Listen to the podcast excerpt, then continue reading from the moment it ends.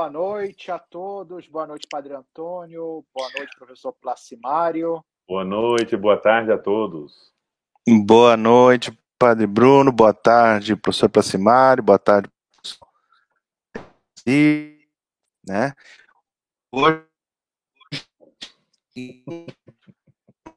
Antônio. Hoje o Padre Antônio começa já com voz mecânica, que não é porque ele está resfriado, mas porque a conexão dele é bem ruinzinha mesmo. Alô? Alô, oi, vamos Alô, lá, que deu, deu, deu um problema, É, deu um problema Eu breve na minha conexão. explicando aqui para as pessoas que o Uhum. problema não é que você está doente ou que a tua voz está rouca, mas porque a tua conexão é ruim mesmo.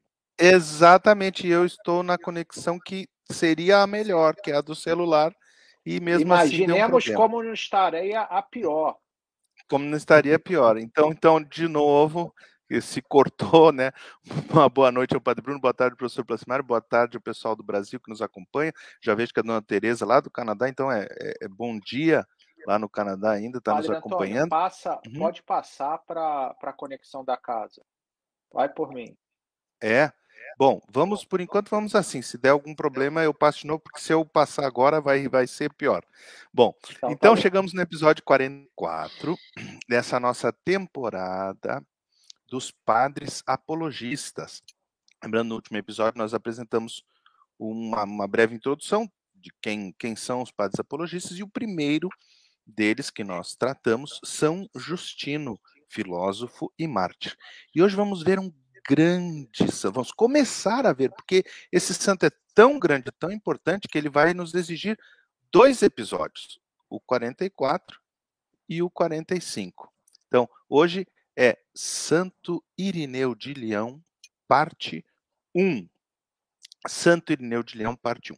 E vamos iniciar, como iniciamos sempre, eh, com uma oração, pedindo as luzes do Divino Espírito Santo, para que nós possamos eh, passar bem esse conteúdo que nós preparamos sobre Santo Irineu e que possa servir para que, que a gente possa conhecer mais e, e amar mais a igreja. Afinal, esse é o objetivo dessa nossa série católica, a Igreja é a História, que as pessoas conheçam cada vez mais a história da igreja, os personagens, os grandes personagens da história da igreja e amem mais a igreja. Então vamos iniciar em nome do Pai, do Filho e do Espírito Santo. Amém. Amém. Vinde, Espírito Santo, e enchei os corações dos vossos fiéis, e fazei que apreciemos retamente todas as coisas, segundo o mesmo Espírito, e que gozemos sempre da sua consolação. Por Cristo, Senhor nosso. Amém. Amém. Em nome do Pai, e do Filho, e do Espírito Santo. Amém. Muito hoje, bem. o- o- hoje o Padre Hoje eu fiz uma versão fez- breve. É, É, versa- evangelho, é versa o breves. evangelho que às vezes é muito longo, tem a versão breve. É, né? Exatamente. A versão breve que a gente desconhecia, mas hoje ele nos É revelou. com o essencial, o essencial do vinho do Espírito Santo só. Muito bem.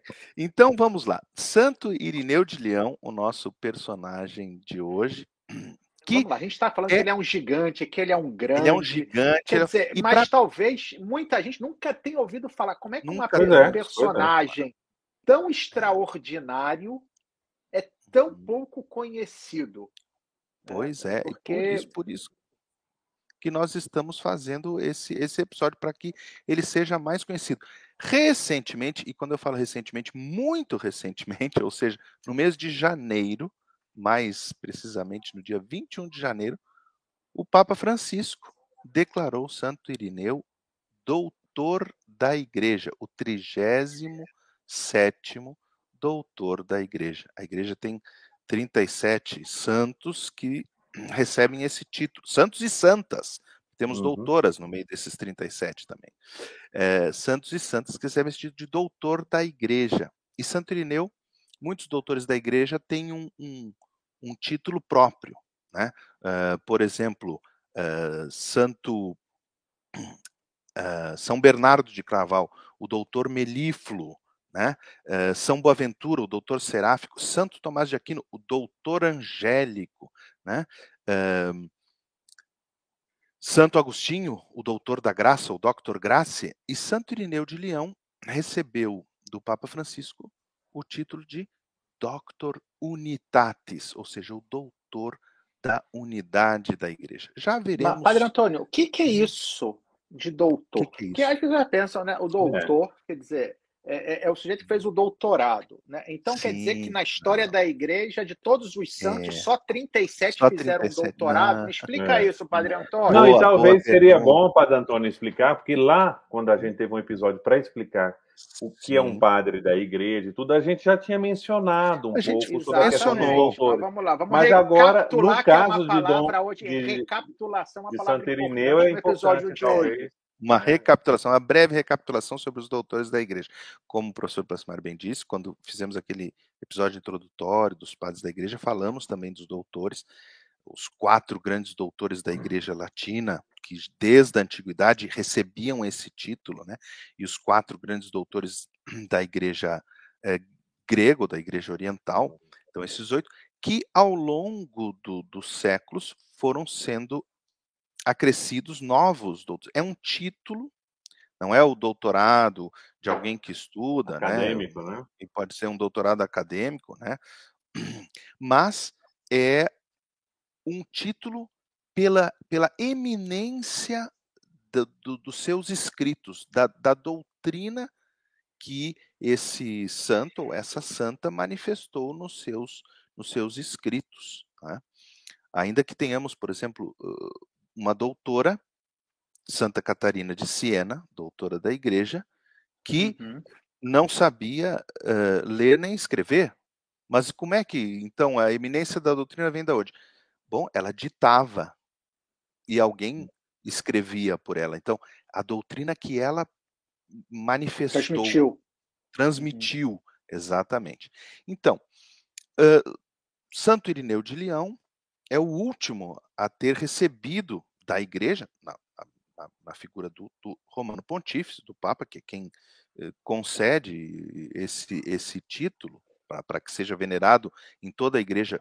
Com É um esse- selo de esse- garantia, né? É um Você selo fala, de olha, garantia. A doutrina desse cara tem o ISO 9000. Exatamente. Né? Que é Exatamente, é aquele que exatamente, tá- que tá Exatamente. E como eu disse, alguns eh, se caracterizam por um por um, ah, um aspecto. aspecto, né? Como por exemplo Santo Agostinho que recebe esse título, Doctor Gratia, o doutor da graça, pelo pelo, pelo por toda a sua doutrina da graça, Porque né? a obra, a obra dele é conhecida particularmente por esse aspecto, Particularmente por esse dizer aspecto. assim, né?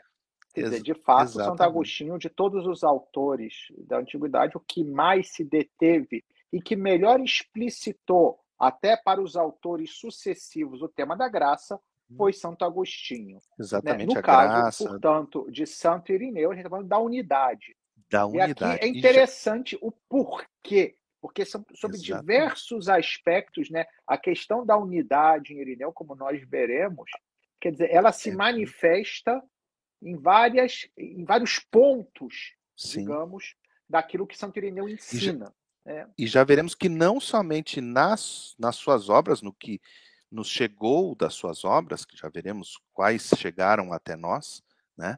São mas muitas. também eh, não são muitas, são duas, já vamos adiantar aqui, né? Mas também eh, na sua, no, no seu papel na história da igreja, né? Ele trabalhou muito pela unidade, não só com seus escritos, mas também já veremos como ele Mas trabalhou para que foi? se A mantivesse gente está falando da aqui da grandeza E tal. Isso, e o pessoal não sabe ainda quem foi. Quando ele viveu, Vamos- quando ele Exatamente. morreu, onde é que ele nasceu, onde é que ele Essas- exerceu o ministério. Ele era padre, era bispo, era leigo, o que, que ele era? Vamos lá, Exatamente. Padre Antônio. Agora, agora, agora nós vamos entrar nisso. Então, Santo Irineu, que nós todos, nós todos conhecemos como Santo Irineu de Leão, na França. Leão? né? Lyon, ou algum pode Lyon ou Ah, em né? português Leão é, é a Leão. forma tradicional, mas É a forma tradicional em português, mas é a cidade Lyon, na França, em francês, né? Ou Lyon, que na verdade não tinha esse nome quando ele morava lá, tinha um outro nome, né? Que já veremos qual é, né? Eh, ele nasceu, na verdade, em Esmirna, Opa, Ah, conhecemos Opa, cidade. esse para a província pô, romana da Ásia. Então vamos começar. da Ásia Quando Menor.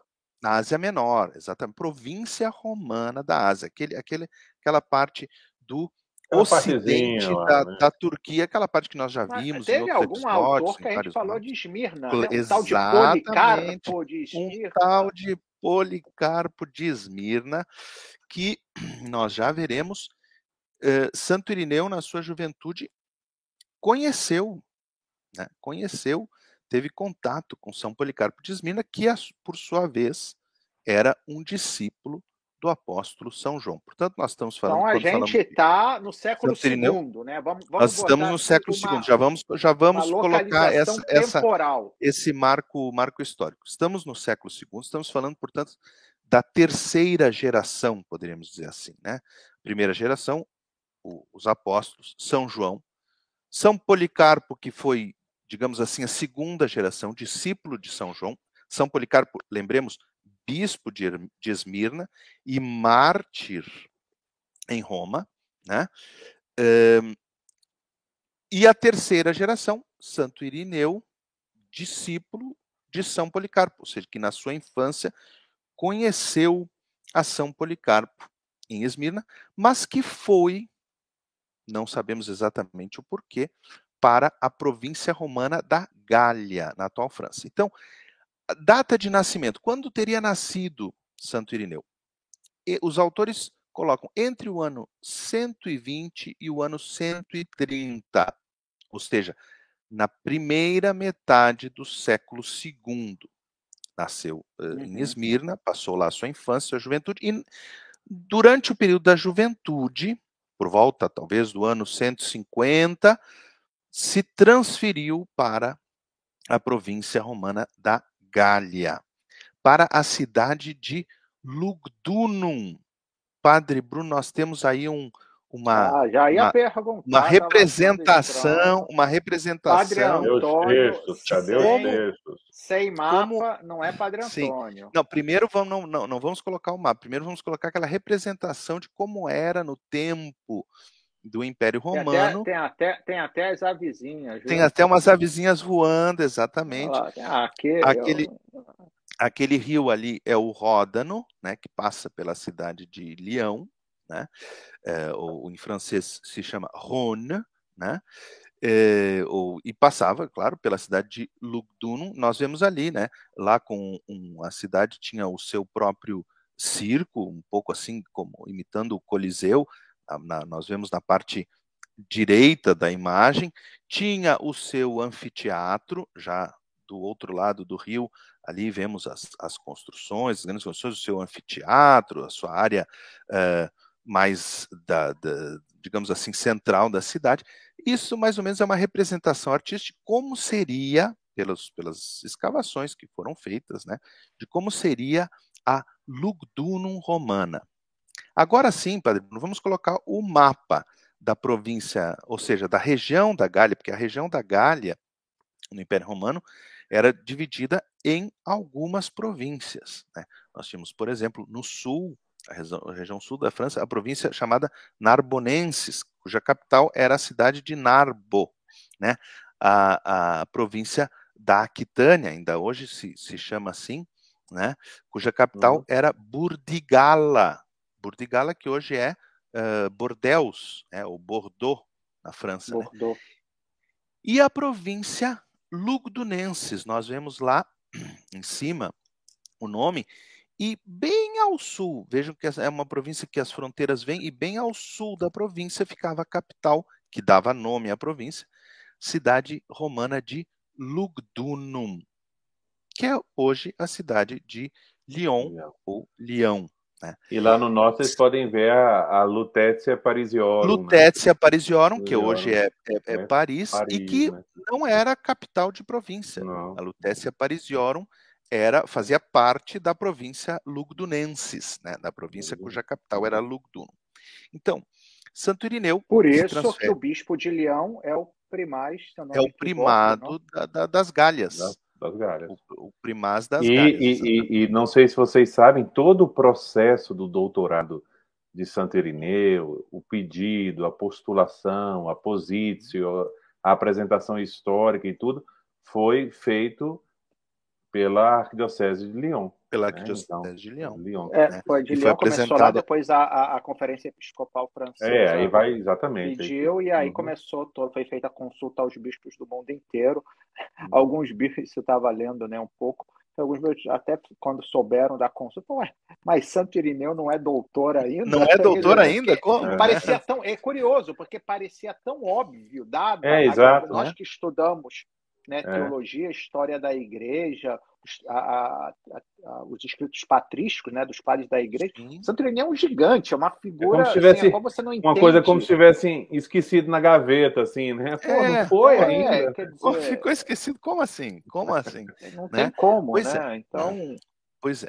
Então, esse, esse, esse jovem Irineu, né, é, um nome que, que, que já também representa É um, um projeto de vida. um projeto de vida. Nós lembramos, lembremos que Irene, ou Irene em, em grego, é paz, né? paz, paz. Paz, exatamente. E, e Santo Irineu lutou muito pela paz entre as igrejas e por isso recebe o título de doutor da unidade. né? Então, É, ele, quando fala se- de igrejas, atenção, a gente está falando aqui de comunidade, para que não comunidade, sim, dioceses. com é, dioceses, né? Hum, que o que nós chamamos né, na, na linguagem eclesiástica, ou seja, na nossa Uhum. linguagem interna da igreja, as chamadas igrejas particulares, que são as dioceses. sim, Então, as dioceses, Claro, é, é evidente que no- a gente está falando dos primórdios, estamos no século II. Então, a, a- a unidade entre cada comunidade não estava tão bem estabelecida por razões de comunicação, por razões de Sim. dificuldades estruturais, da própria questão que não estava ainda definida dos livros do Novo Testamento. Santo Irineu vai ser, como nós vamos ver em seguida, vai ser muito importante né, para a definição, por exemplo, de quais são os evangelhos que a igreja aceita, né? porque a gente tá- as coisas ainda estavam sendo estruturadas. Então, quando a gente fala de unidade das igrejas, a gente tem que ter e- essa circunstância histórica de formação de primórdios em conta, para que a gente não achasse né, que estava todo mundo brigado porque nunca houve unidade. Não, não é isso. Né? Porque Não, e vai ser exatamente. E o que Exato. a gente e as pessoas que estão nos seguindo não não percam de vista, porque o projeto é, Hofmasteriano, né, do padre Hofmeister aqui, eu digo de, de, de apresentação dos conteúdos, ele é ao mesmo tempo é, projetado e exigente. Aquilo que nós vimos lá atrás, o que é gnose, as Uhum. características da gnose, é para a gente agora não voltar Poder e ficar explicando Exato. e aí sim nós vamos entender, por exemplo, por exemplo, isso, né? Isso é muito importante. Sim. Ah, continue, Padre Ah, Antônio, Bom, desculpe. então vamos continuar aqui. É, Santo Irineu vem da província romana da Ásia, se estabelece ali em Lugdunum e por volta do ano 150, 155, o que a- a- o dado que nós temos assim com certeza é que no- nos tempos do Papa Eleutério, portanto nós já estamos falando aí Grande Eleutério. Grande Eleutério. Nós estamos falando, portanto, do, do ano 170, 175. Irineu é um presbítero da Sacerdote, diocese, padre, um sacerdote, um padre da diocese de Lugdunum, ou da igreja de Lugdunum, da igreja de Leão. Leão, de Leão, né? de Leão, para a gente Exa- fazer as coisas exatamente. fáceis. para as coisas fáceis.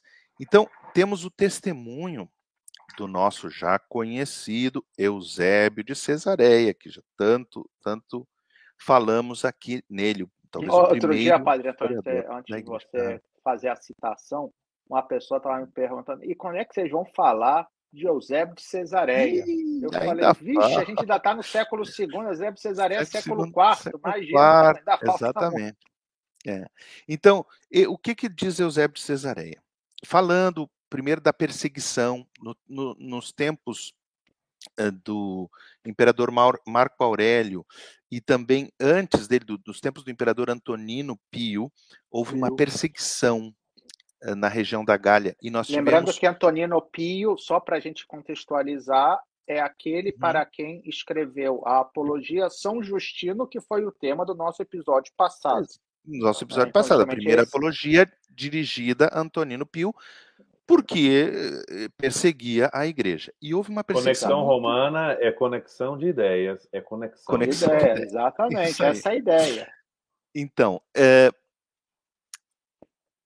houve muitos mártires de, da Gália nesse, nesse período de Antonino período. Pio e Marco Aurélio. Então, Santo Eusébio, Santo Eusébio, Eusébio de Cesareia, pelo amor de Deus, Eusébio Ô, de Cesareia, Antônio, não pra, é santo. Para as pessoas ir se acostumando, então, Sim. parece óbvio, eu só repiso aqui a, ah. quando o Padre Antônio fala de Gália e Gália, é salvo é alguns detalhes, é França. Né? Na época do é Império é Romano se chama França.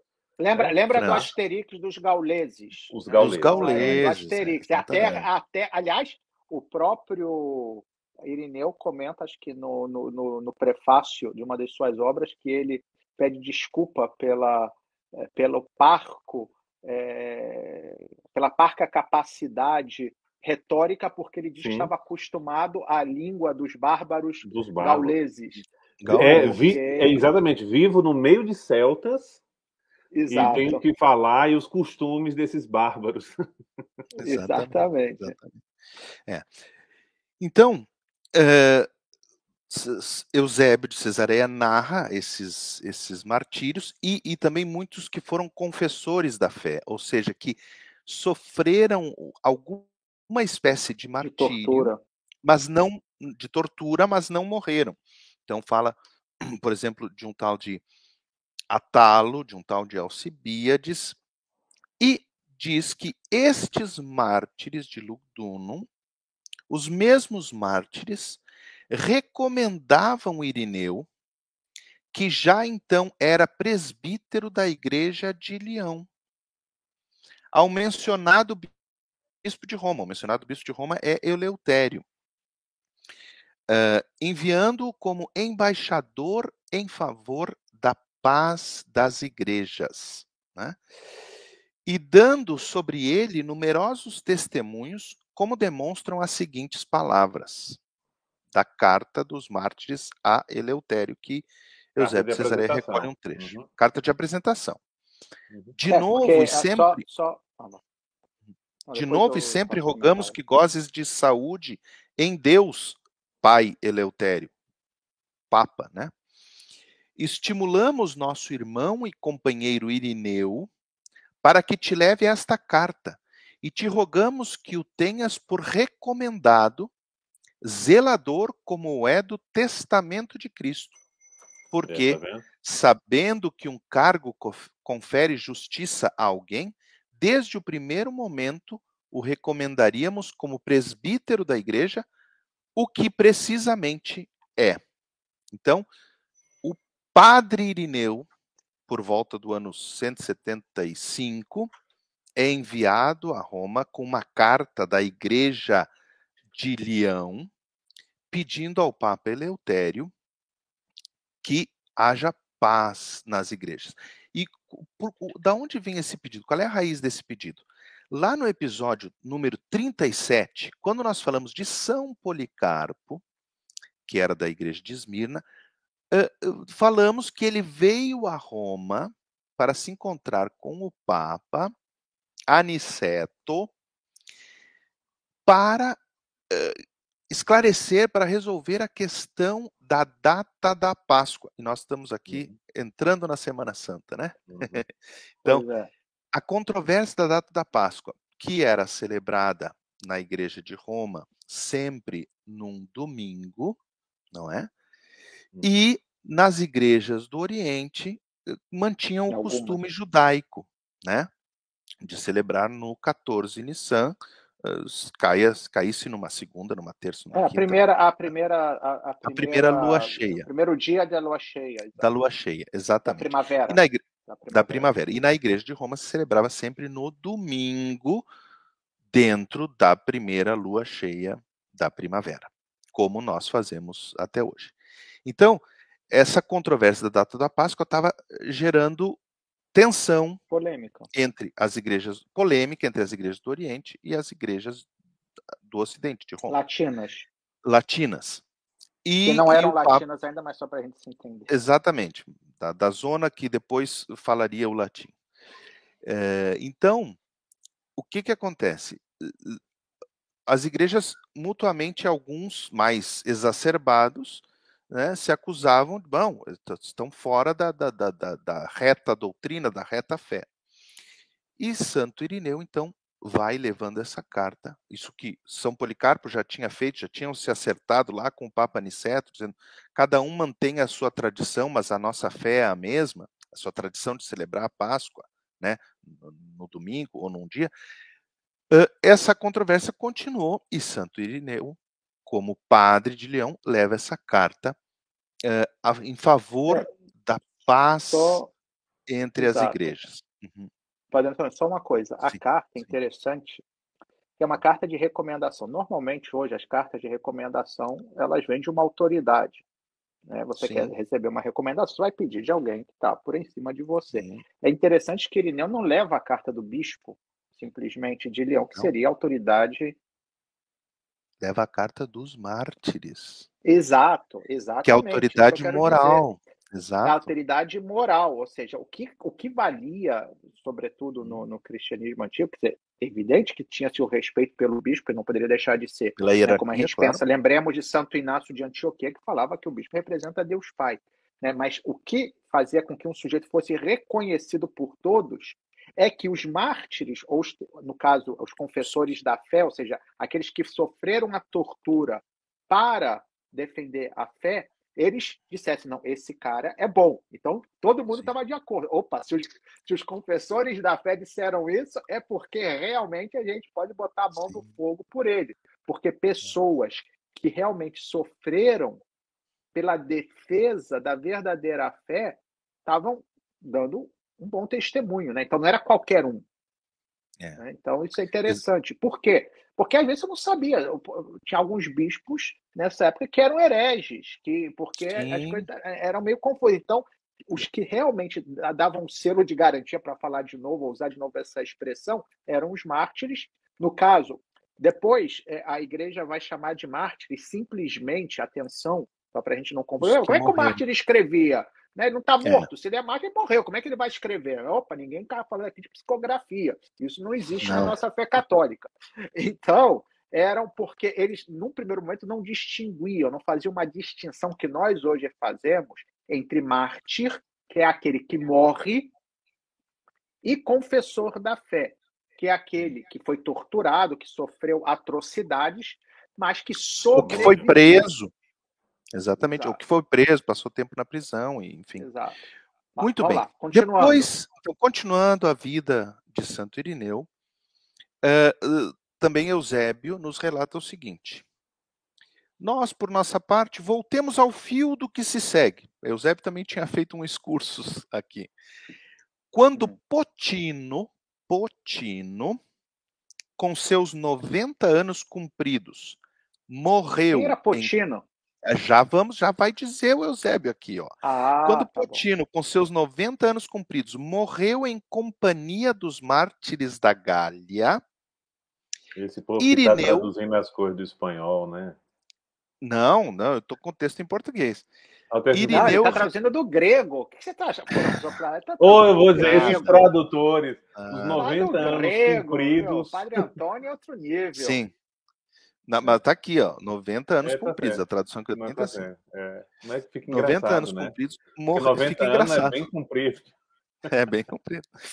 Morreu em companhia dos mártires da Gália. Irineu recebeu em sucessão o episcopado da Igreja de Leão. Portanto, o bispo, é, o bispo de Leão, Potino quando Irineu era, era um presbítero, era Potino.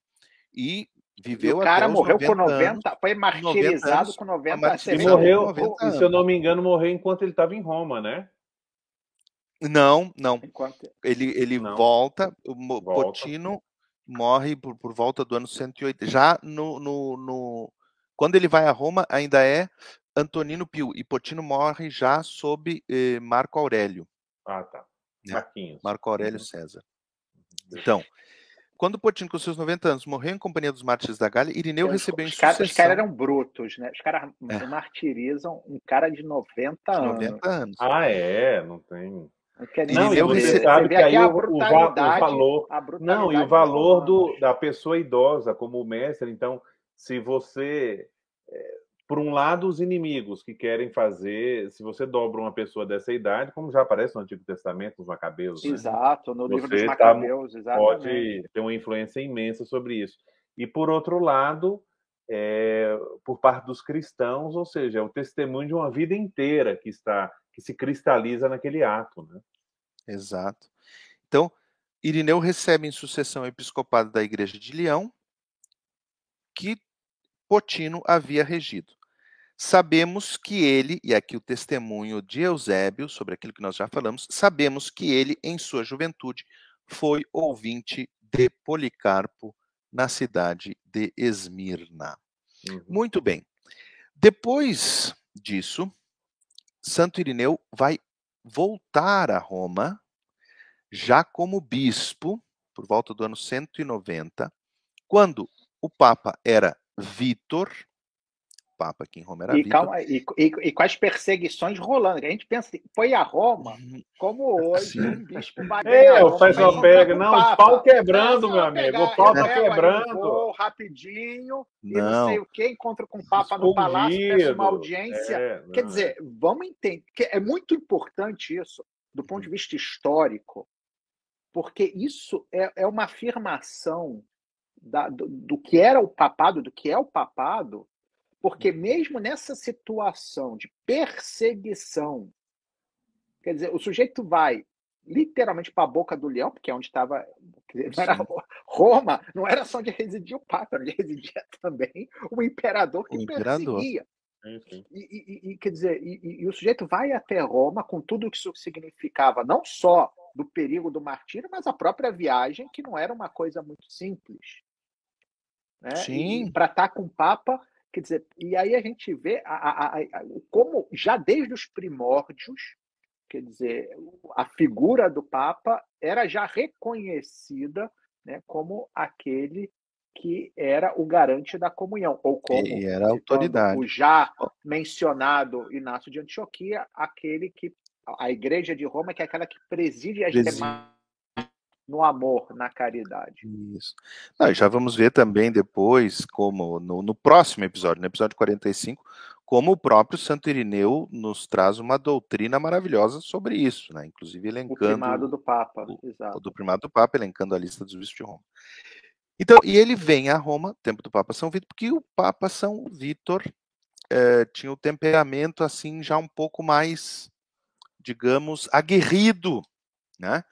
E estava querendo eh, excomungar aqueles bispos daquelas igrejas que eh, ainda na questão da controvérsia da data da Páscoa, os bispos das igrejas que não celebravam segundo o costume de Roma de celebrar no domingo. E aí vem o bispo Irineu de Leão encontrar-se com o Papa Vítor e, e demovê-lo desta ideia, eh, né, procurando manter a unidade entre, entre eh, dentro da igreja, né, entre todos os bispos, independente das tradições de celebração da data da Páscoa que seguiam.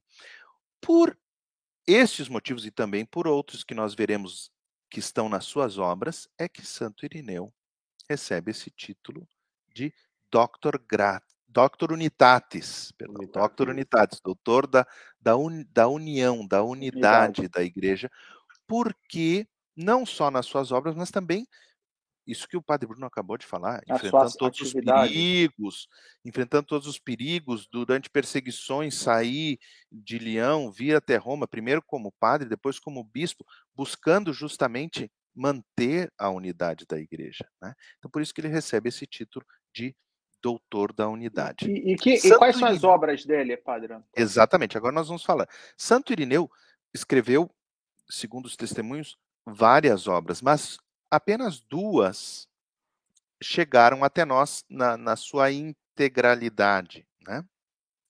A primeira eh, recebe esse título É, não sou eu não possíveis... vou falar, Antônio, das obras? É, você, você, não, você vai falar não? da... Bom, é, aqui tudo é ao vivo, gente. Aqui, ao, vivo. ao vivo. Não, beleza, beleza. Não, vou Deu... falar da Trindade, não é? Isso, exatamente, da Trindade. Depois você, você fala da, das... da Trindade, fala das outras. Não, tudo bem, vamos lá, Sim. vamos lá então. É verdade, é verdade, é verdade. Não, mas vamos, então, vamos, a gente vai falando. Chegaram só. Eh, não, chegaram só duas obras até nós que nós já veremos aqui, com ó, o professor Passimari. São tá. essas tá. duas. Exatamente.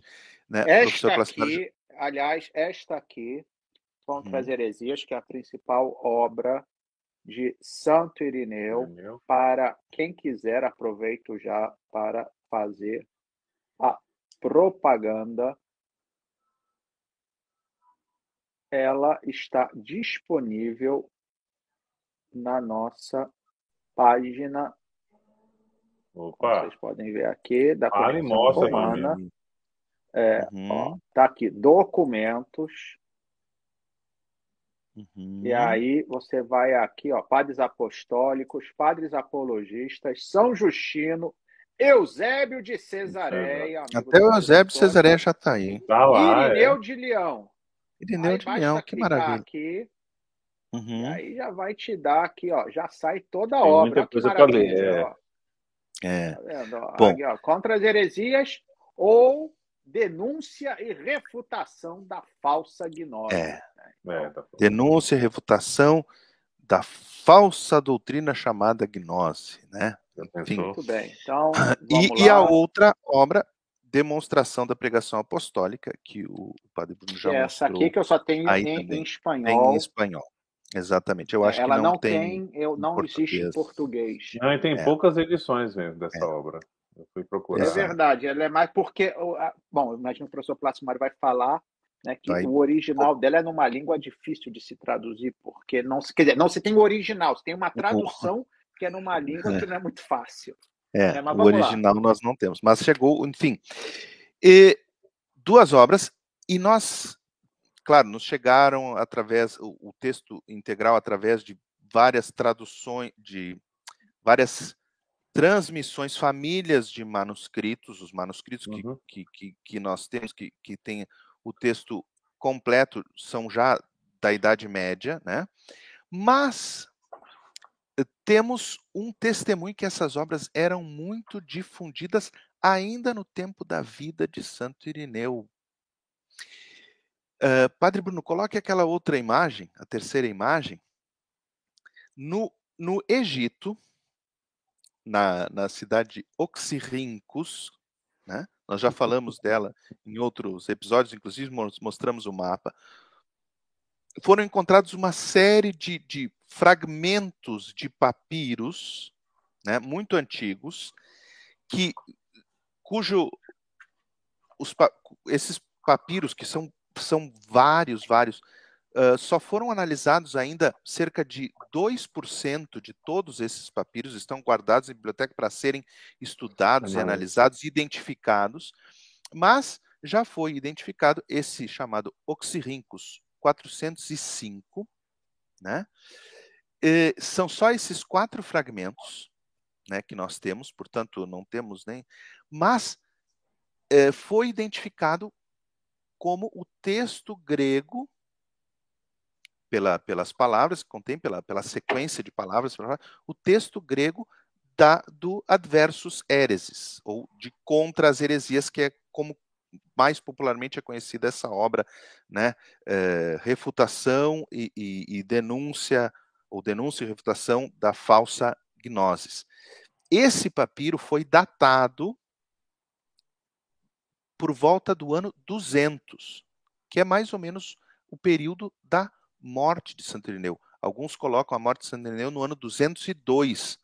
Portanto, que, tenha, que tenhamos um papiro no Egito, escrito do ano, no ano 200, datado como, como uh, feito no ano 200, né, nos dá testemunho de que as obras de Santo Irineu foram divulgadas e copiadas.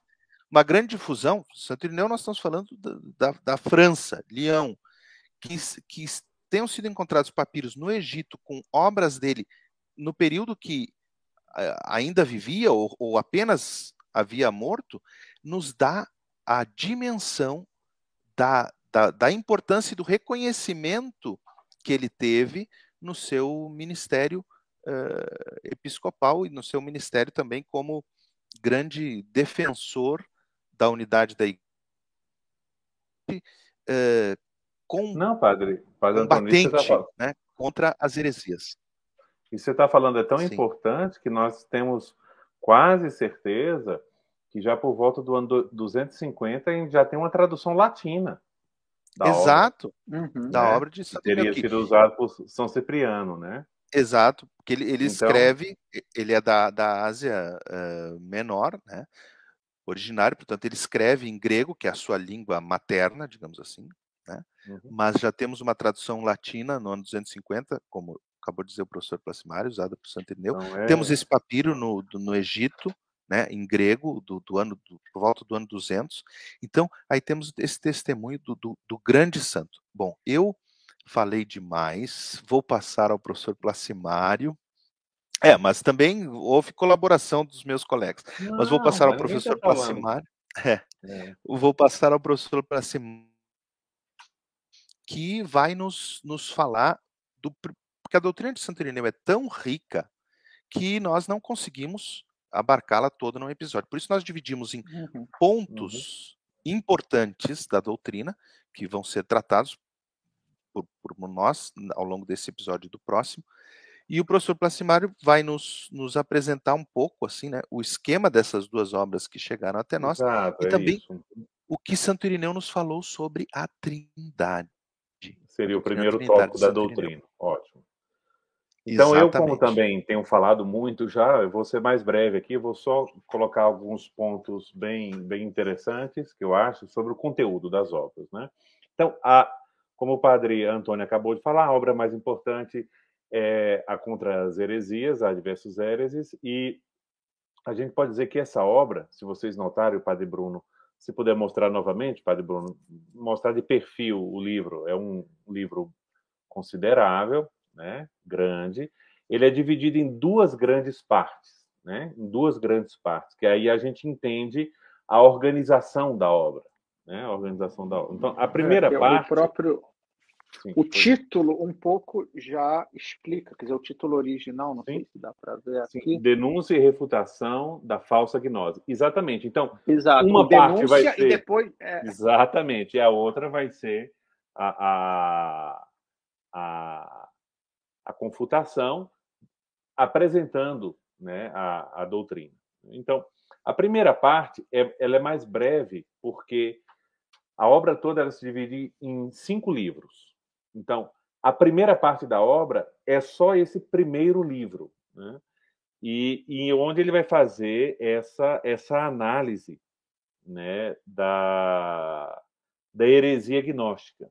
Né? Então, essa primeira parte é, é uma fonte importantíssima para a história do gnosticismo. Muito do que nós estudamos nos episódios anteriores sobre gnosticismo tem aqui como uma é, fonte importante. Né? Não vou entrar aqui em detalhes, porque depois alguns desses pontos vão ser desenvolvidos na parte doutrinal. Mas o assim, objetivo dele era esse, era denunciar, porque denunciar. Era, uma, é, era um grande perigo, né? como nós comentamos né, no episódio sobre gnosticismo, quer dizer, ele era sorrateiro, porque ele era muito envolvente, ele era muito sedutor, porque né, ele, ele tinha essa, de uma forma é, assim, que apelava muito, sobretudo, a mentalidade né, daqueles recém-convertidos do paganismo, que ainda tinham como que resquícios culturais né, da sua religião antes de conhecer o cristianismo. Então, o gnosticismo era, era essa salada mista né? Uhum. E, as pessoas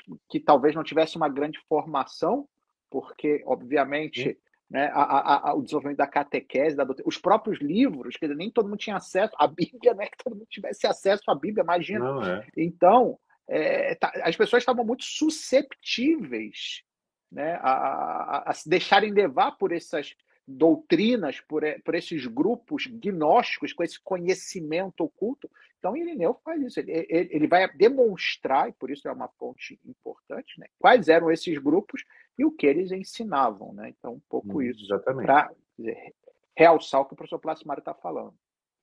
E a segunda parte da obra, que vão constar dos livros segundo, terceiro, quarto e quinto, é a parte mais ampla da obra, é onde ele vai fazer a, a, a confutação, ou melhor dizendo, ele vai arrasar a doutrina gnóstica, ele vai destruir, né? É uma, é uma argumentação muito sólida. Em cada um dos livros, ele vai como que apresentando formas diferentes de argumentação. Então, no livro segundo, ele confuta a gnose, ele, ele destrói, vamos dizer assim, os argumentos gnósticos, principalmente de Valentiniano e de Marcião, que já conhecemos, não já chamei de amigos. amigos os amigos, os amigos do Padre não, Antônio. Não, não, já conhecemos. Então, nesse livro segundo, com argumentos de razão, com argumentos racionais. No livro terceiro, ele confuta a gnose já com argumentos a partir da doutrina da igreja, principalmente a partir da noção de Deus, a doutrina sobre Deus e sobre Cristo. Depois, no livro quarto, ele confuta os argumentos gnósticos com as palavras do Senhor. E aí aqui temos trechos mesmo das palavras de Cristo. E por fim, o livro quinto, como não poderia ser diferente, mas é original, porque a partir daí vai ser um ponto fundamental no combate contra os gnósticos, é a partir da verdade de fé da ressurreição da carne. Né? Da ressurreição da carne. Então, ele é um pouco é, o livro quinto da, do Contra Heresias. Depois tem uma conclusão. A conclusão dessa obra é um pouco polêmica, porque entra na questão do, da doutrina do milenarismo, né? E, mas é uma obra importante, não é de fácil leitura, né? tem trechos não. mais fáceis, outros não, justamente por sua, por sua falta de, de, de, de de, sistematização, não uma obra sistemática. Exato. Eu apresentei aqui rapidamente os traços gerais, mas se a gente se coloca a ler, vai, vai notar isso. Não, e a gente percebe, quer dizer, quando uhum. vai começando os novos livros, né, quer dizer, que são nessa divisão interna que ele faz, né, ele remete ao anterior e fica quase claro que ele foi escrevendo esses livros não de forma é, digamos, continuada, mas quando podia. Quer dizer, então, não, não, é que ele chegou e falou: bom, vou aqui escrever uma obra chamada Contra as Heresias. Não, ele começou, provavelmente, em vista da necessidade, a escrever coisas, e, e pouco a pouco essa obra original foi como que crescendo até crescendo. se converter finalmente na obra que chegou até as nossas mãos, mas não, não tinha uma espécie, quer dizer, como muitos autores fazem, né? Você antes de começar a escrever, você faz uma espécie de projeto, né? Quantos capítulos eu vou fazer, que eu vou tratar em cada capítulo, você faz um esqueleto da obra, né? E aí depois você vai preenchendo esse esqueleto. Não, Irineu foi escrevendo, né? Sem nenhum tipo de, de, de sistema ou de sistematização prévia. Então, entende-se também porque a gente tem repetições, porque o livro não é exatamente tão sistemático quanto os livros que nós estamos acostumados a ler hoje em dia. E o próprio e o próprio quer falar, Padre Antônio? Não, e é só dizer que a, a, o professor Bassano falou, é, não é uma obra, quer dizer, não é uma obra de fácil leitura, mas para isso estamos nós aqui para agora eh, destrincharmos, nos, nos uhum. Ih, travou. travou. Vai destrinchar, mas a gente não consegue destrinchar a internet do Padre pois é. Antônio. É.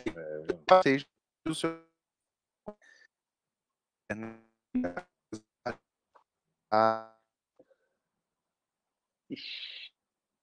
Professor Plasmar, continua. Eu vou continuar e aí.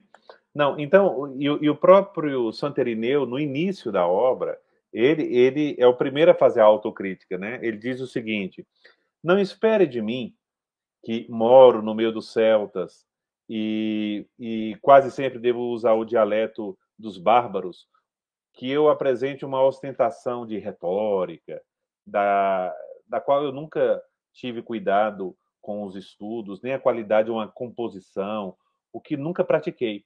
nem a beleza ou o talento persuasivo no estilo do escrito, aos quais não tenho nenhuma aspiração, mas acolha com espírito benévolo aquilo que eu escrevo a você com os mesmos sentimentos, com sinceridade, simplicidade e modéstia. Né? Então ele coloca isso na, na, na introdução da obra.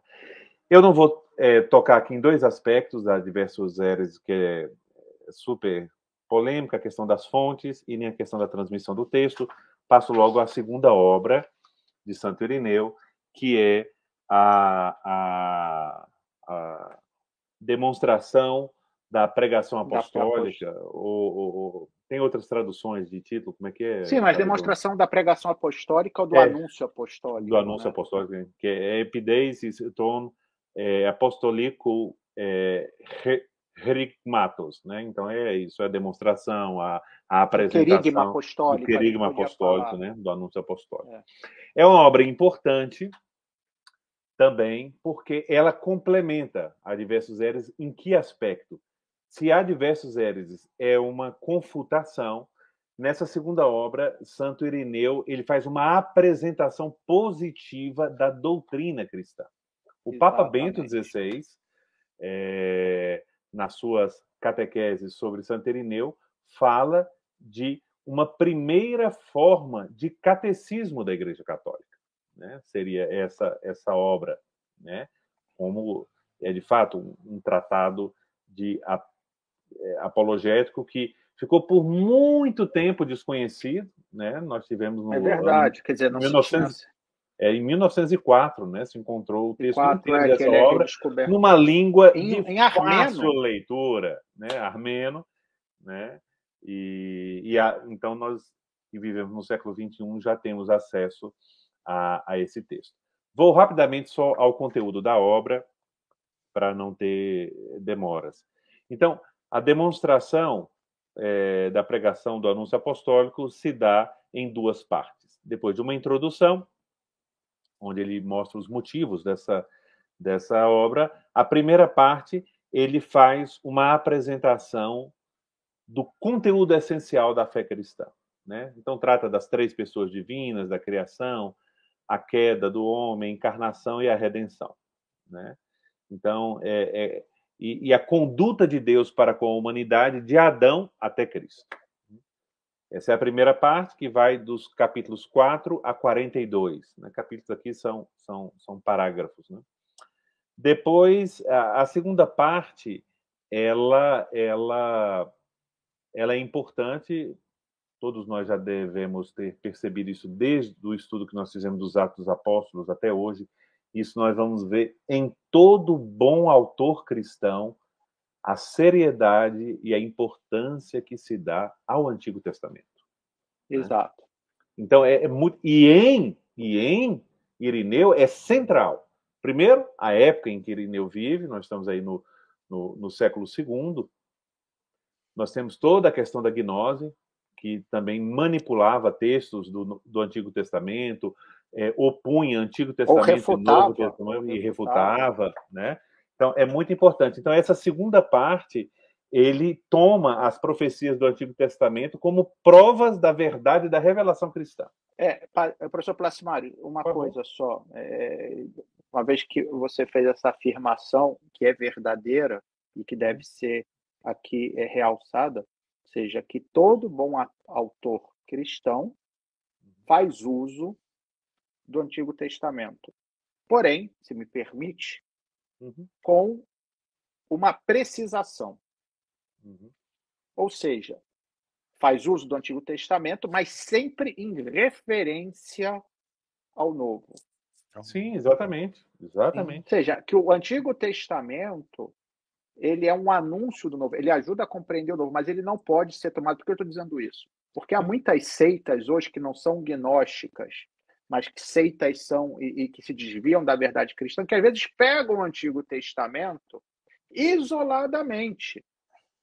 Sim. E aí, quer dizer, quase que pegam alguma, alguns preceitos ou alguma, alguns parâmetros do Antigo Testamento e tomam aquilo na sua literalidade, sem ter em conta do desenvolvimento da revelação e cuja plenitude é o Novo Testamento. Então, você pegar o Antigo Testamento e lê-lo ignorando o Novo é muito problemático. Como também ler o Novo Testamento ignorando o Antigo não vai ser possível que você compreenda toda a, a, a beleza né, e a realidade que está sendo expressada no Novo. Então, tem que ter sempre esse equilíbrio. Né? Então, desculpa se fiz essa, não, não, essa interpolação. Hoje, ao contrário, hoje interpolação, ao contrário, mas... ao contrário, ela se torna uma boa provocação, porque eu não ia falar nisso, mas é, nas últimas semanas, eu, eu por, por curiosidade pessoal, estou mexendo com umas obras em que faz uma análise a partir de Orígenes, quase que o sentido da exegese, da interpretação dos textos bíblicos cristã, católica, né? até a Idade Média, fazendo um estudo aí, é, a partir é... da, da, obra de, do Henri de Lubac. Né? E o interessante é isso, ter Cristo e o Novo Testamento sempre como o fator central de interpretação, o princípio hermenêutico, vamos dizer assim, né? Exato. De interpretação. Para poder texto. ler, quer dizer, a chave uhum. de leitura, chamemos a assim. chave de leitura, exatamente, que se é. manifesta na Vigília Pascal. Para quem não. Exato. Hein? Só, é. só terminar aqui, Pedro Antônio. É... Para fechar isso aqui, porque aí eu me esqueço, na Vigília Pascal. Na Vigília Pascal, o que, é que acontece? Nós estamos na igreja, quando as igrejas não tinham luzes, nem mesmo na hora das leituras tinha as luzes. Então você tem a parte, todo mundo entra com as velas, tem o Círio Pascal no centro, que é o Cristo ressuscitado, a luz do Cristo ressuscitado, e onde é colocado o Círio Pascal? Ao lado da mesa da palavra. E começam a se ler as passagens mais importantes do Antigo Testamento, significando o quê? Esses textos são lidos, interpretados a partir da luz de Cristo ressuscitado. Né? Então, Exato. isso é, é, é, uma, é uma demonstração. Perfeito. Sim, Padre Antônio, por favor. Não, eu só ia fazer uma apresentação, porque professor Placimário falou de Orígenes, e se alguém está perguntando quem é Orígenes, nós vamos ter um episódio sobre Origens ah, mais lá para frente, porque Origens já é do século III. É, e se a gente, assim, e se a gente for conforme o gosto do Padre Bruno, nós vamos ter cerca de 10 episódios sobre a vida de Origem para é, depois tratar dos não, ori... não, sobre a vida não, as não. obras sim. A vida, a vida sim. a gente fala. É, é, gente não, fala. só para dizer. Orígenes é no século III, o Quirineu foi no século II. Sim. Uhum. Para a história do pensamento cristão, a importância e o que ele é, vai é, ser como que de base para os autores sucessivos, eles Não, são é. comparáveis. Dúvida. Quer dizer, são dois gigantes. Né? E, e, que a gente não vai conseguir entender Sim. o cristianismo, a história do cristianismo, sem essas duas figuras. Exatamente. Então, então eu, professor eu, eu, eu, passo aqui. Sim, Padre Antônio. Então eu, eu terminaria nesse já. ponto ao primeiro ponto da doutrina. Da doutrina, exatamente, que é a Trindade. Imagina eu falar não, sobre não, não, da Trindade. A Trindade, não, é o primeiro a Trindade, a Trindade, mais importante de tudo. É, a Trindade. Mas eu, eu por amor de brevidade, eu vou ser sintético, como vocês sabem que eu gosto. A Trindade eu queria aqui só cinco tópicos e pronto. Importante sem ser Irineu. Eu só menciono e não vou desenvolver, porque o, o, nosso teólogo aqui é o Padre Bruno, né? Então aí, eu, aí se o Padre Bruno quiser com, é, comentar e derivar, uhum. fique à vontade, né? Então, é, em primeiro lugar, é, é, Santo Irineu, na sua, na sua doutrina, ele dá destaque na Trindade. É, não nos esqueçamos que ele está em luta contra os gnósticos, né? Isso é muito importante ter, ter em mente, né? Então, a primeira preocupação de Santo Irineu é a identidade do Deus verdadeiro. Qual é o Deus verdadeiro? Quem é o Deus verdadeiro? Então, Santo Irineu afirma: o Deus verdadeiro e único é o Criador do mundo e o Pai do Logos, o Pai do Verbo, o Pai, traduzindo aqui para nós mais simples, o Pai de Deus Filho, né? Certo? Então, isso é a primeira afirmação, parece ser básica, não é, e é importantíssimo essa clareza e o desenvolvimento que Santo Irineu começa a dar, né? Sim, Padre Bruno.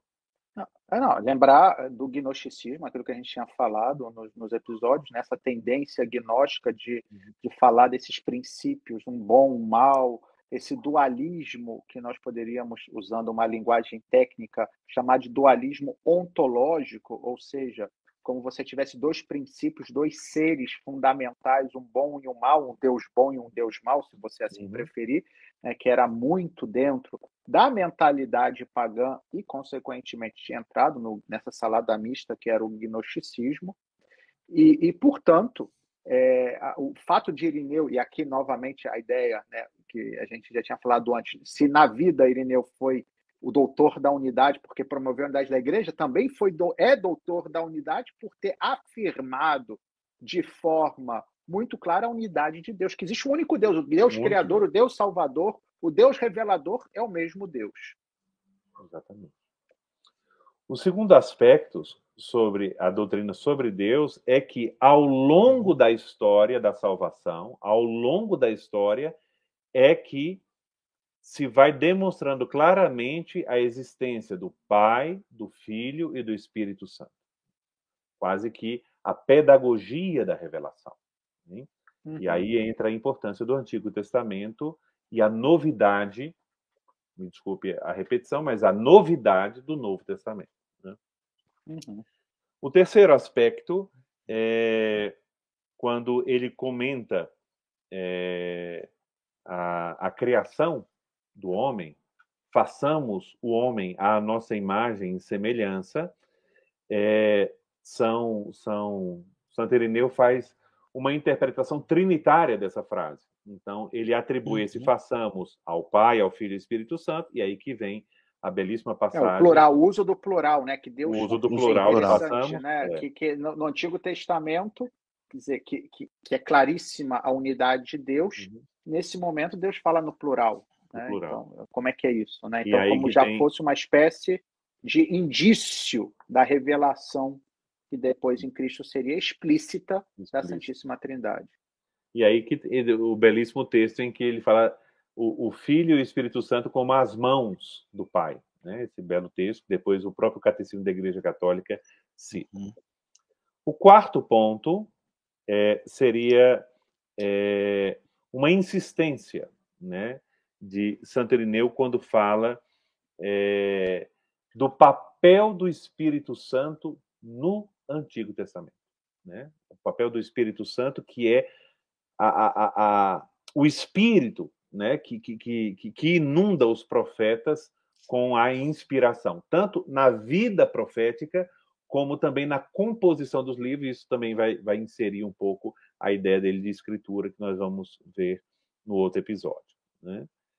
É, e por fim, é, a quinta, o quinto tópico que eu queria destacar é toda a história da salvação no Antigo Testamento, né, de Santo Irineu, constitui um excelente ensinamento a respeito das três pessoas do único Deus. As três pessoas do único Deus. Hum. Então, nós já vemos em Santo Irineu é, muitos elementos é, fundamentais da, da doutrina do Deus uno e trino, da Trindade, já firmemente é, é, apresentadas e, e assentados, né? Então é, isso. Era lembrando que essa essa essa doutrina do, do das três pessoas do único Deus que, que já está presente claramente em Santo Irineu vai ser muito eh, desenvolvida ao longo do século IV com a controvérsia tem ariana, né? Tem muita, é, tem muita coisa pela frente. Né? É. Não, sim, exato.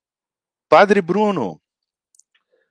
Padre Bruno, se quiser e, acrescentar e alguma Cristo. coisa, eu só sintetizei. Não, é, eu, pra... eu, eu, eu proporia fazer uma coisa. Nós tínhamos pensado que eu falasse um pouco sobre a doutrina de Cristo sim. e sobre a salvação em Santo Irineu, mas se a gente entrar nisso uhum. hoje, a gente não termina. Então, eu deixaria isso para o próximo episódio e apenas é, faria uhum. uma. É, acrescentaria, se me permitem, uhum. algumas coisas sobre claro. a doutrina da Santíssima Trindade, porque é o, é o fundamental. Deus é o centro de tudo, né? Quer dizer, a nossa. É, o discurso uhum. cristão, se não é um discurso sobre Deus, é um discurso absolutamente que não se justifica e não é cristão, consequentemente. Né? Então, Deus é o centro. E Cristo é, acima de tudo, o revelador do Pai através do Espírito Santo. E essa frase que eu acabo de usar aqui, Cristo é o revelador do Pai através do Espírito Santo, sintetiza, creio eu, um pouco como Irineu apresenta a Santíssima Trindade. É curioso que Irineu não usa o termo Trindade.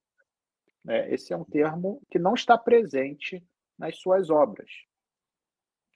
Irineu, ele fala mais bem da Santíssima Trindade, explicitando a obra da Santíssima Trindade. Né? Sem usar o nome Trindade, ele fala do Pai, do Filho e do Espírito Santo, e vai contando a história, história da salvação, né? a partir da ação do Pai, do Filho e do Espírito Santo, como ação de um único Deus. Então, quer dizer, é, é, é, isso é muito interessante, porque Irineu ainda não vai fazer uma reflexão conceitual sobre essa entidade, como o padre Antônio já falou, dizer, o próprio termo pessoa, unidade, uhum. isso vai, vai ser desenvolvido Sim. nos séculos sucessivos. Vai começar um pouco com Orígenes e vai chegar, sobretudo, com os chamados padres capadócios, ou seja, São Basílio Magno, São Gregório Nazianzeno e São Gregório de Nissa no século IV. Porém, em Irineu está já, a, a, a, quer dizer, essa explicitação a partir, diga-se de passagem, do que a própria revelação diz, ou seja, o que Santo Irineu está fazendo é esmiuçar aquilo que está no Novo Testamento. Ele não faz outra coisa senão isso. Ele não está inventando, atenção, não está inventando nada. Ele, o que ele está dizendo é o seguinte: olha, o que, que o Novo Testamento nos ensina? Olha, o Novo Testamento fala do Pai, do Filho e do Espírito Santo. Como é que é isso? Ele e faz tá questão de deixar claro que não está inventando. Que não está inventando. Né? Então, o que ele vai fazer é simplesmente colocar aquela, as passagens, vai fazer uma concatenação. E essa é a boa teologia, por isso que ele é também considerado um pouco o pai da teologia cristã, porque ele vai fazer uma concatenação das passagens bíblicas para demonstrar essa unidade de Deus que é Pai, Filho e Espírito Santo. E ele faz. Aliás, assim, Padre Antônio. Bruno, só um pequeno. Só está falando.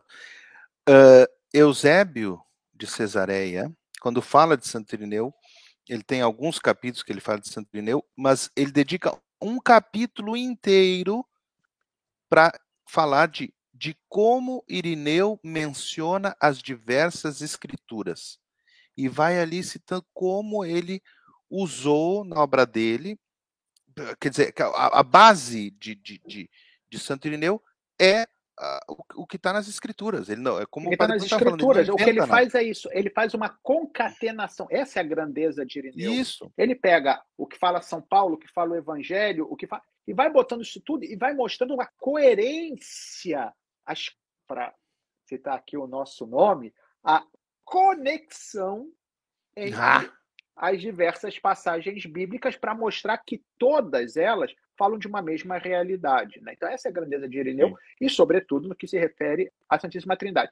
E o que Irineu vai falar é belíssimo, porque como é que ele. Como é que ele como é que a gente experimenta a Trindade? Porque isso também é importante na obra de Irineu, porque ele não fala da Santíssima Trindade como uma espécie de abstração, que está, no fundo, que a gente fala como uma ideia, mas que Dizer, ah, eu, Deus é Deus. Tipo, faz diferença. que, pra mim faz diferença se Deus é Pai, Filho ou Espírito Santo? É, é Deus, não é? Então por que, que eu. Se a gente para para pensar, muitas vezes a gente pode até cair nisso, a nossa relação com Deus. Né? De, de, de, de não saber integrar isso bem. Então parece que são duas realidades diversas. E, e, Irineu deixa isso muito claro, falando da própria experiência do, do, do, do, de cada cristão, que é o Espírito Santo, quer dizer, começa, a coisa começa um pouco do Espírito Santo, na, na, na, no âmbito da experiência. O Espírito Santo te leva a reconhecer a Cristo. Ele te inspira a reconhecer a Cristo como Senhor. Cristo nos ensina quem é o Pai. Pai esse que enviou Cristo como seu revelador e Cristo que nos enviou o Espírito para que pudéssemos ter acesso a ele. Então existe uma espécie de circularidade nessa experiência da Trindade. O Pai que manda o Filho, o Filho que manda o Espírito Santo, o Espírito Santo que me leva ao Filho e o Filho que me leva ao Pai. Né? E assim, quer dizer, a, a, a experiência da Trindade é uma experiência concreta na vida do cristão. Né? Há uma passagem que eu acho que é emblemática e que a, a própria liturgia da igreja nos deixa como proposta, que é a leitura que nós lemos no dia de Santo Irineu, que é o dia é. 28 de junho, que é quando de se junho. celebra Santo Irineu. Né? E, e há uma passagem do Contra as Heresias, né, dessa obra, do livro quarto, é, do capítulo 20. Né? E, a, e, aqui né, eu quero só ler um, um pequeno trecho, né, é, só para a gente ver o que eu estou dizendo. Por essa razão, né, eu não vou ler aqui porque é, é mais longo, o, o, quem quiser que tiver a liturgia das horas pode ler, está no volume terceiro. Ele diz assim, por essa razão, o verbo, o logos, né, o filho, se tornou administrador da graça do Pai para proveito dos homens. Em favor deles, pôs em prática o seu plano, mostrar Deus aos homens e apresentar o homem a Deus. Né? A função do, do, do, filho como mediador. Né? Que ele é homem e Deus. No entanto, conservou a invisibilidade do Pai. Desta forma, o homem não desprezaria a Deus e seria sempre estimulado a progredir. Né? E aí adiante vai falar também da ação do Espírito Santo, que é por meio dele que se conhece a Cristo. Então, o que, que ele está dizendo aqui? Que o Pai, vamos lembrar do que a gente falou dos gnósticos, né? O, isso o professor Placimário insistiu muito. A ideia para os gnósticos que o Pai é inacessível. Né? Quer dizer, o Pai, o Deus, o, do Deus verdadeiro. Deus uhum. O Deus perfeito. É inacessível. Irineu vai afirmar isso, de fato. Né? O Pai está por acima de tudo. Mas nós temos acesso ao Pai porque o Pai enviou o seu Filho, que é, que, que é o próprio Deus.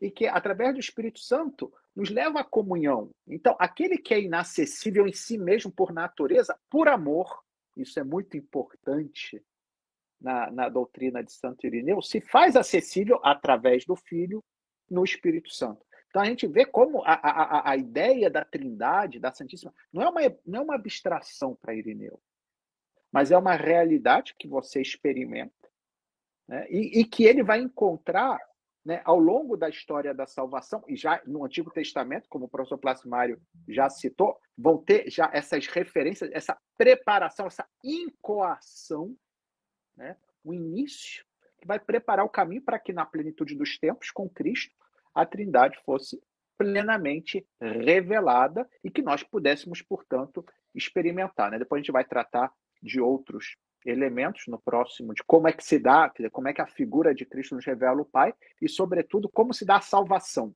Né? O que, é ser, o que significa ser salvo? Segundo o que isso é belíssimo também, porque o Santo é extremamente positivo. Ele tem uma visão muito positiva da salvação, de Deus, de tudo, reconhecendo, evidentemente, Sim. o peso do pecado e o que o pecado Sim. nos trouxe, mas ele não é aquela coisa, ah, tudo é ruim. Não, não. É uma não. visão positiva, uma visão de grandeza, da, da plenitude é a grande proposta. Irineu talvez seja também o iniciador da antropologia cristã, num discurso Sim. sobre o que é o homem à luz de Deus, à luz da revelação cristã, a grandeza do homem. E justamente isso aí, então, o texto que, que você citou agora, Padre Brunda, Liturgia das Horas, é onde está a grande afirmação de Santo Irineu, que o Papa João Paulo II gostava de tá aqui, ó. vários documentos, aqui. glória a Deus e Vives Homo. A glória né? de Deus é o homem vivo, é. E a vida do homem é a visão de Deus, é né? Um pouco a, a, a, a carro-chefe né, que é, resume. Infelizmente, o, deixa o eu ver se o Padre, o padre Antônio. Antônio... Ah, tá aqui, pobrezinho. Eu pobrezinho já tô aqui faz Antônio. tempo. Ah, Ai, desculpa, é porque eu estava aqui tão. Estava, estava, estava, estava, eu estava assim acompanhando o episódio como, como como um, um, dos nossos um dos nossos queridos que, que nos acompanham aqui. É, é eu, eu, peço desculpas. Mas por bem, aí. aí já não, é. mas não tem. Não, e, não, e isso que o Padre Bruno estava é falando. E o Padre Bruno falando do, do, espírito positivo, que é o espírito Sim. verdadeiramente cristão autêntico, principalmente contra o gnosticismo, que é uma doutrina pesada, pessimista, pessimista né? E que é escapatória ou vamos usar um, um nome bonito, a redenção que ela oferece para os homens, é a mentira. É. Em outras palavras, então você tem que negar várias coisas e mudar os nomes das Sim. coisas. E, e, e Santo Irineu não, ele quer, ele quer limpar e mostrar a clareza da luz, da beleza e da alegria que vem da fé, né? Pois é. Então, olha só, eu queria propor a Uhum. gente fi- ficar por aqui, né? E na- no próximo episódio é, a gente é, dá continuidade, porque é muito rico, como a gente está vendo, Santo Irineu. Porém, antes né, da gente anunciar Uhum. quando é que vai ser o próximo episódio e tal, porque tem a Páscoa no meio, né? É, tem duas perguntas aqui Ah, que eu Interessante. acho que convinha que se respondessem. Da A Dulce. primeira tá aqui a. Dulce, eu estou colocando aqui. que aí todo Rapaz, o negócio pode- aparece na tela, é, viu? Sim, é chique, rapaz. Eu- então, Padre Antônio, Essa é uma pergunta. Os processos para o título de doutor, doutora são posteriores aos de canonização? São distintos? Podem ser simultâneos? Bom, rapidamente. Padre Primeiro, Antônio no Semeraro início, aí, viu? Padre Antônio Semeraro. no início, no início, no início da igreja, ah, as pessoas eram santas, declaradas santas por, pelo, pelo uso, por, pela aclamação da igreja, assim, pe- pela, pela veneração que o povo lhes dava. né? Não havia um processo, digamos assim. né? Da mesma maneira, aqueles quatro primeiros doutores da Igreja Latina e os três hierarcas, que depois se acrescentou um quarto da Igreja, eh, não receberam esse título com um processo. Né?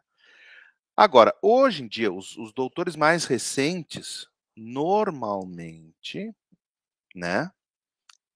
Ou, normalmente não, todos os casos foi que o processo de canonização vem primeiro, primeiro se declara que é santo, Claro. e depois, pela importância da sua doutrina e tal, como no caso Santo Irineu de Leão, como no caso eh, Santa Hildegarda de Bingen, eh, Santa Teresa de Jesus, Santa Teresinha do Menino Jesus, que eu lembro quando Papa Doctor anunciou- Caritatis. É, Santa Terezinha, Doctor Santa Caritatis. Teresinha, é, eu, eu lembro quando o Papa João- São João Paulo II anunciou, eu estava lá na Jornada Mundial da 97, Juventude em Paris, é, 97 estava lá em Longchamp, no hipódromo de Longchamp, quando ele anunciou que Opa! Santa Teresinha seria doutora da igreja. Então, É. hoje é, é- é assim, primeiro se faz o processo de canonização e depois, de- depois às vezes de muito tempo, né? O Ah, doutor da igreja é um santo ou uma santa, né? Então é importante. todo doutor da igreja, exatamente, É. todo doutor da igreja é um santo, é uma santa. Então, ah, não não sei se poderiam ser simultâneos, eh, respondendo a, doutri, a pergunta da não, Dulce, dificilmente. Hoje, Dificilmente. dificilmente. Né, dificilmente. Né? Não sei que nós tenhamos um caso assim de, de, de É. santidade tão.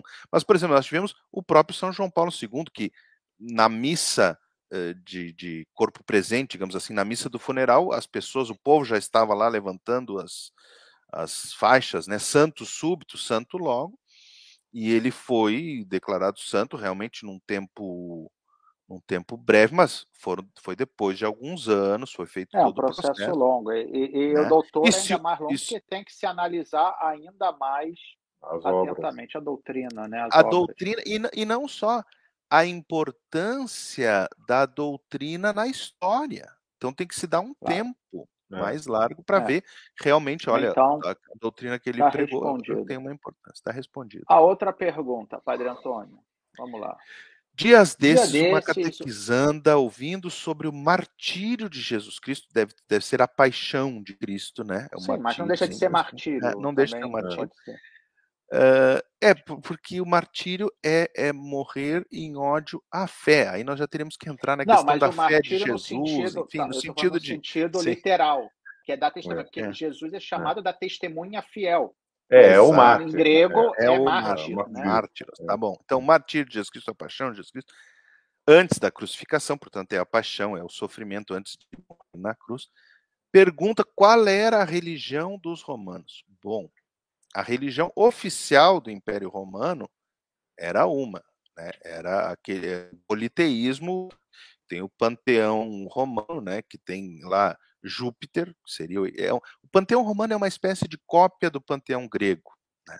Então é uma religião politeísta, com vários Com deuses, vários deuses. cada um serve para uma coisa, cada um tem um tempo, cada um se faz um tipo de oferta ou de incenso, e era uma, uma, uma, uma confusão, né, digamos assim, a religião romana. Né? Mas isso era a religião oficial. A religião dos romanos, bom, nós tínhamos muitos romanos que eh, eram cidadãos romanos, mas que praticavam, por exemplo, os cultos de Mitra, lá da Pérsia. Nós tínhamos alguns romanos, cidadãos romanos, que eram prosélitos do judaísmo, né? então tinham várias. Depois nós vamos ter muitos romanos que são cristãos, né? Sim, mas depois, mas, né? Mas está é. falando antes, né? Antes não, mas para simplificar, eu fico imaginando aqui que a criança ela quis saber justamente é. isso. Olha, se é os romanos os soldados, Jesus, né, eles não acreditam em Deus, não, rapaz. Que negócio não, é estão matando Jesus? Não, é, eles, né? não. É eles eram, eles eram os pagãos. motivos né? da morte de Jesus eram pagãos. Outros. É. É. é. eram pagãos. E, e, e, a religião oficial, além desse panteão, tinha também a questão do culto aos ancestrais. Ao imperador. Ao imperador ah, sim, e aos ancestrais, né? Que é uma coisa. Muito bem. Muito bem. Muito bem. Então... então, com isso, nós vamos concluindo o nosso episódio de hoje. É... E está aqui, né? O, o Joel está dizendo aqui, ó, Padre Antônio. É, foi o que foi respondi para a catequizanda. Ela fez essa pergunta devido à devido maldade. À maldade, exato. É, ao assim surrar Jesus. Exatamente. É, não, a, é, por isso o reino dos céus é de quem é com uma criança. Exatamente. Mas, é, então, o próximo episódio não será no sábado que vem, porque Sábado que vem estaremos, estaremos na Vigília Pascal. Vigília Pascal. É, eu estarei aqui na Basílica de São Pedro. O Padre Antônio estará concelebrando na paróquia, onde a gente costuma ir. Sim, né, Santa Maria nos, delle Grazie. No, nos domingos. Nossa Senhora das e, Graças. Nossa Senhora das Graças, aqui perto. E, bem, então nós vamos deixar, nós vamos fazer um, um, um intervalo. Então, no próximo final de semana não haverá né, o episódio. e voltaremos no dia bem a Páscoa. 23. 23, sábado, dia 23, nós teremos então um novo episódio da nossa série. Que é a continuação. A parte 2 de Santo Irineu. A parte 2 de Santo Irineu, no, no, qual nós vamos apresentar os outros aspectos da doutrina. Né?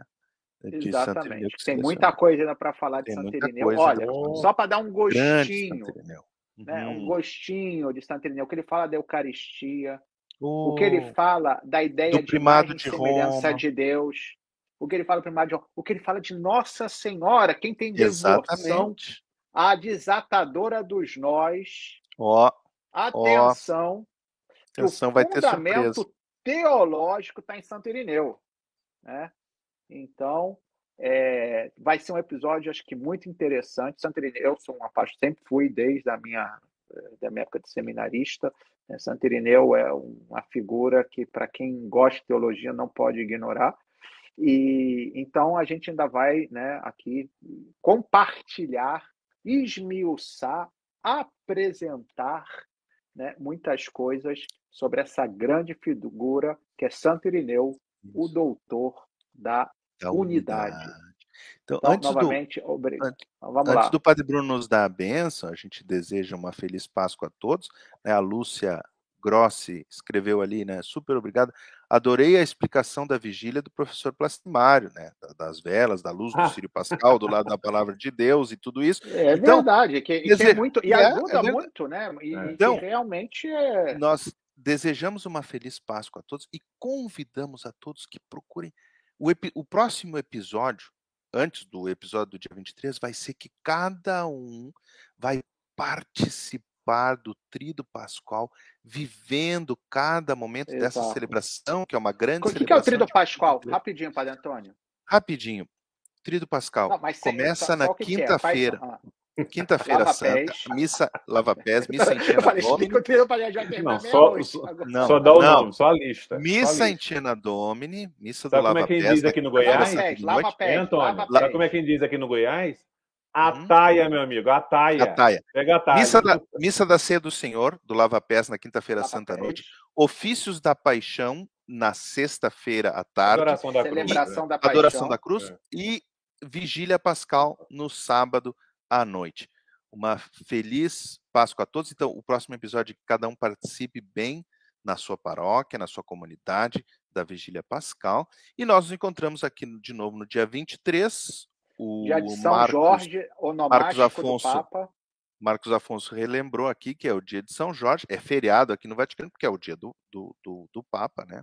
Jorge Mário. do né? Papa, né? Santo é, é Jorge Papa. nome. E então nos vemos no dia 23. O Padre Bruno agora vai nos dar a benção. Vamos dar a benção final. Então, pedindo que essa benção nos ajude a nos predispor a celebrar com o coração aberto essa Páscoa, né?